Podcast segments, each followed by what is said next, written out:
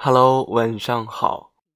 您现在听到的声音是来自于木生而来的晚安电台，我是主播木生。每晚的十点二十一分，有我对你说晚安。我在银川向你问好。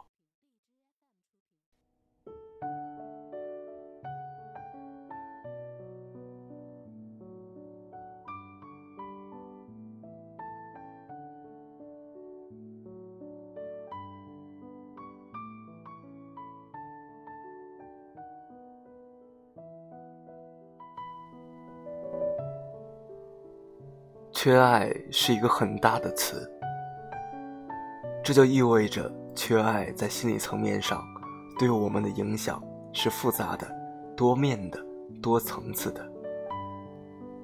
也正因此，缺爱对一个人真正的影响，往往并非是这个人的意识层面所能够理解和察觉到的。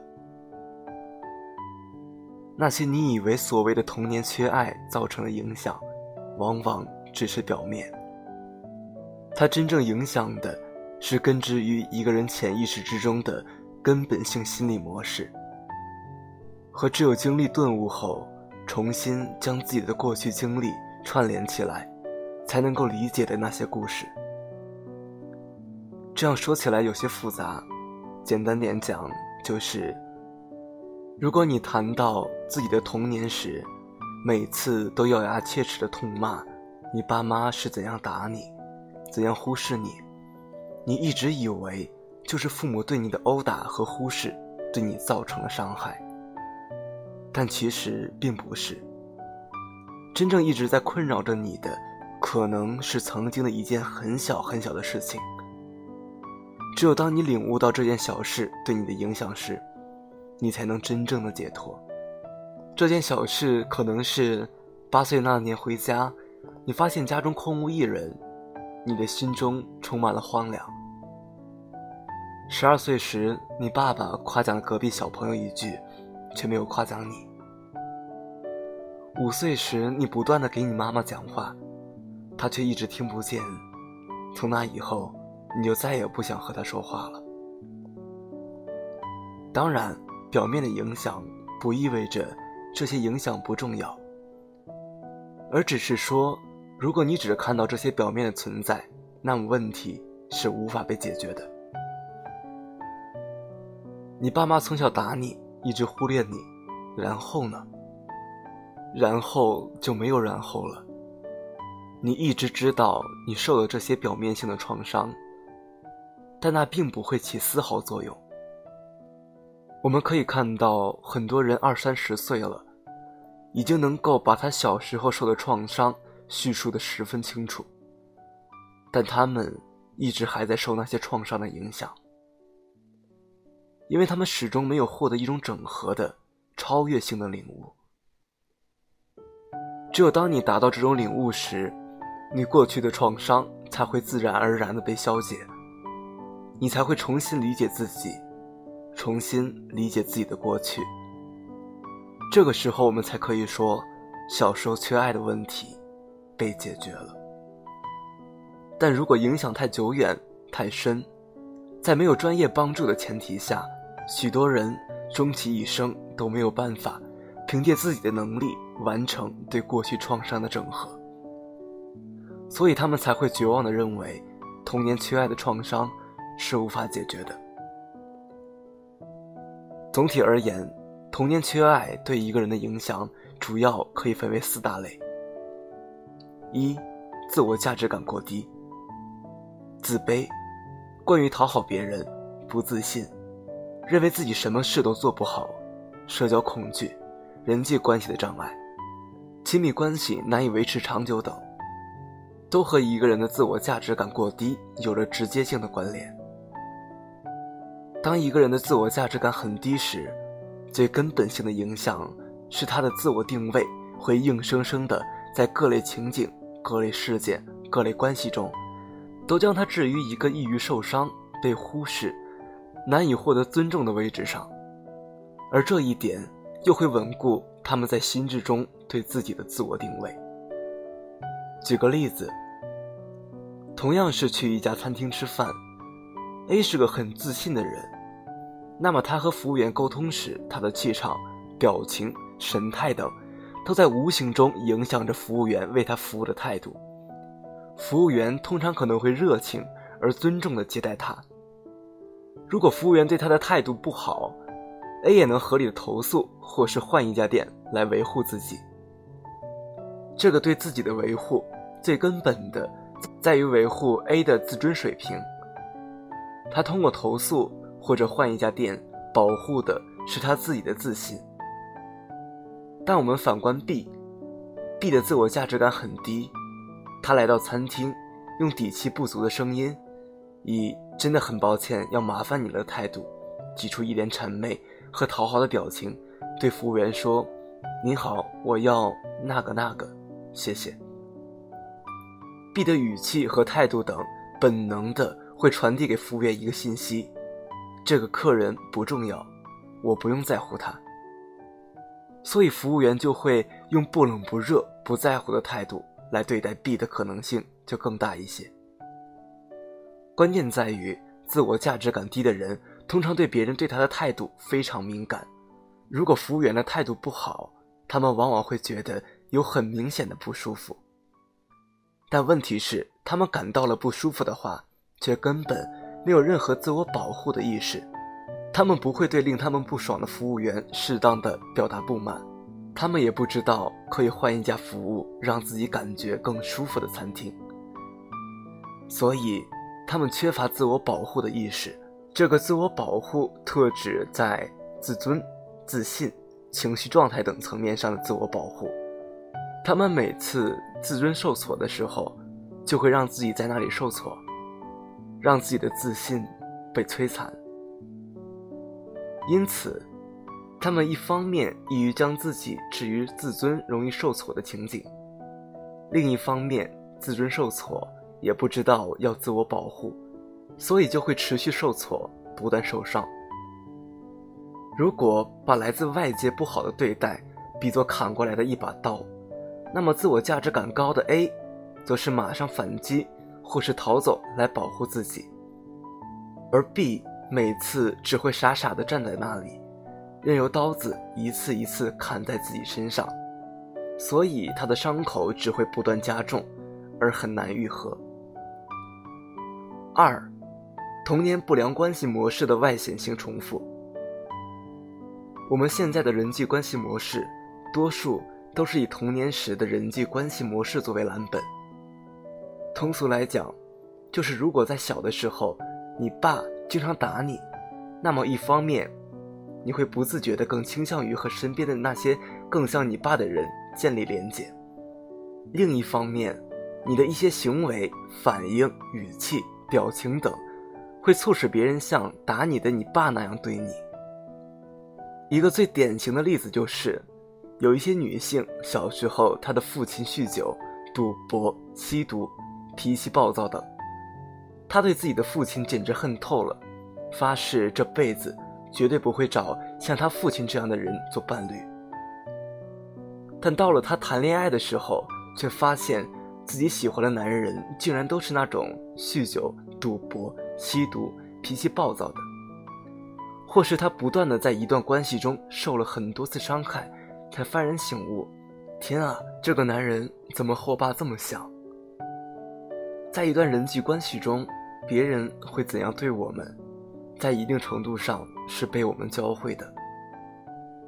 比如在上一部分中，我们举的那些例子中，自我价值感很低的 B，B 的幼年也可能总是受到父母的指责和否定，母骂他笨，指责他什么都做不好。在这样的一个评判环境中长大，B 就真的会变成一个很笨的、什么都做不好的人。这不受他自己的控制，无论他自己多么努力的想把事情做好，但是他的潜意识还是会令他将一切搞砸。于是，他的这些行为所做的事情的后果，就会作用于他的同学、上司、朋友们身上，令这些人。再来指责他的笨，指责他什么都做不好。三，童年的不良关系模式的内化性重复。童年时的人际关系不仅会成为和别人的关系的蓝本，同时也会成为我们与自己的关系的蓝本。一个从小受到父母严苛对待的人，他很难对自己宽容，这一点可以说是毫无疑问的。常见的情况是，这个人难以获得放松。当他没有把事情做好，没有达到标准时，他自己的意识就会有一部分来扮演他小时候的父母，来严苛的谴责他。还有一种情况是，这个人对自己的父母产生了强烈的愤怒。于是他成为了一个非常随心所欲、非常叛逆的人。面来看，这个人似乎是从被父母的影响中走了出来，但其实这只是一种极端手段的抵御。他只是在用看似叛逆的行为来对抗自己心中那个无时无刻不在严苛指责他的父母。所以我们会怎样对待自己？大部分。也是童年时关系模式的内化。四，习得性的消极价值观。价值观这个东西，往深了说是没有理由的，也是不需要理由的。同样一件事，就是有的人看到的是积极，有的人看到的是消极。有的人一点小事就焦虑的坐立难安，有的人都要掉脑袋了，却还是能谈笑风生。这种看待问题视角的差异，一方面和基因有关，另一方面更多的就是后天习得的了。如果一个人小的时候所遇到的不好的事情，最后都产生了非常糟糕的后果，那么个人的认知之中，信号结果的关系就是负面信号糟糕至极的结果。比如一个小孩子，他的父亲非常暴躁。喜怒无常，但他就会变得对负面信号非常敏感。同时，一些普通的事情在他的认知中也会是负面的。比如，父亲正在喝酒，心情不好，可能看到这个孩子从屋子里走出来，就会冲孩子撒一通火。你看你，走路那个姿势，男不男女不女的，像什么样子？窝囊废。你看。连走个路这种事情都会挨骂，那这个小孩子还可能看到什么积极的东西吗？我的身体多年来一直都非常的差，体质虚，容易生病，精力特别容易耗光，心肺功能差，稍微一运动就心律不齐。我的作息规律也很差，早上八点要起床上班，我凌晨一点才睡。睡眠长期不足，经常不吃早餐，偶尔去自己喜欢的店又不吃饥饱的，会狂吃一通。知道自己肠胃不好，不能吃冷饮，但还是无知觉的晚上吃冰淇淋，早上买冰的益生菌。最重要的是，我好像根本控制不了自己。就像我很多时候知道自己那么晚睡不好，有时候。也会下定决心今晚要早睡，但就是大脑好像没有办法把这当回事。早睡没有办法成为我的认知结构中的一件重要的事情。一，无论我下定多少次决定，都没有用，没有一次成功的在自己主动控制的情况下早睡过。我的内心始终有一种匮乏感。所以，几乎做任何事情都会补偿过度。这种补偿过度就表现在，比如恋爱中就会用力过猛，去吃大餐，哪怕已经很饱了，还是会吃很多；抽烟、性等层面上会要的很多，哪怕我并不能从这上面获得愉悦。当然，最为关键的是，我过去从没有哪一天，不，哪怕是哪一个小时。是真正开心的。嗯，是我今天早上去买早餐时才明白的。今天早上下楼时，我感觉自己有什么地方和过去不一样了。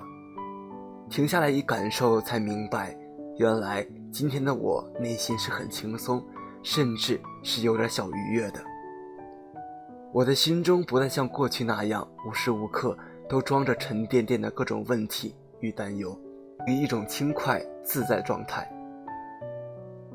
我回想了一下自己过去的生活，的确，我每一天无时无刻，在任何时候内心都是充满了各种担忧、思虑、压力和焦虑的，所以我根本没有办法享受。我所有的享受都只是假装，我其实根本没有办法从任何事情上获得快乐。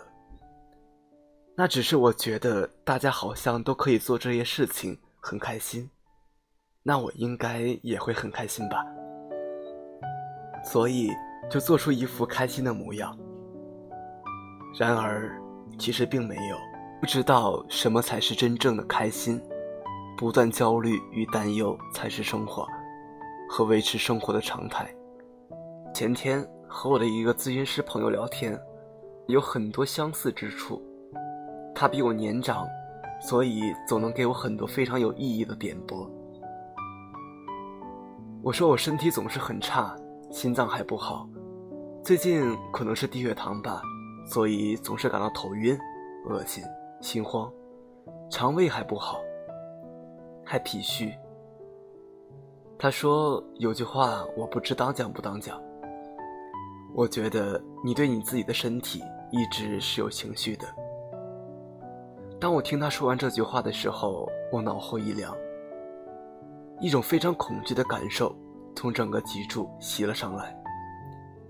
这个时候我就知道他说中了。恐惧是当一个人面对他潜意识最深处的东西时会产生的本能反应。他接着说：“因为小时候从来没有被好好对待、好好照顾过，所以可能不知道什么是爱自己。”怎样去爱自己？小时候还受到了来自他人的伤害的话，你可能也会对自己产生愤怒，从而伤害你自己。当他说这些的时候，我小时候一些关键的经历、感受和情景，从我的脑海中呼啸的闪过：寄养在亲戚家的孤独，被亲戚家的小孩打，被同村的大孩子欺负等等。令我印象最深刻的是，有次我身体很难受，感觉自己要死了，央求大人带我去医院看看。他们都是一副满不在乎的样子，说没事，死不了，然后就不再管我了。那些画面是我过去没怎么注意过的，那些事情早就被遗忘了，但其实并没有。理解了这些之后，我才发现。我对于自己的身体一直是麻木的、无感的、忽视的。多数的时候，我丝毫不在意自己的身体。我像童年时大人们对我身体健康的忽视一样，忽视着我自己的健康。当我的身体向我不断的发出预警时，我也从不理会，继续过度的放纵或是忽视。然后我才意识到，原来我从来没有爱过我自己。我根本没有过这种意识，因为我其实一直这么多年来从来没有觉得自己重要过，自己的存在是不值一提的，不配重视，得在这个世界上的重要地位的。理解了这一点之后，很多事情我都想明白了：为什么我没有做事情的动力？为什么我不爱惜自己的身体？为什么我基本上没有朋友？你都觉得自己是不重要的了，那还有什么是有意义的呢？我为什么要花这么大的篇幅来讲我自己的故事？是因为我的经历反映出了绝大多数人缺爱的，所有共同最致命的一个信念：我不重要。这样一个信念导致了我们在不同程度、不同层面上对我们自己的忽视。在我身上表现的是忽视自己的身体健康，对你可能。是多年来忽视自己的自尊自信，对他人可能是一直在忽视自己的情绪感受。对隔壁老王来说，可能是一直忽视了他自己真正被别人爱的需求，也因此，我们都不会爱自己。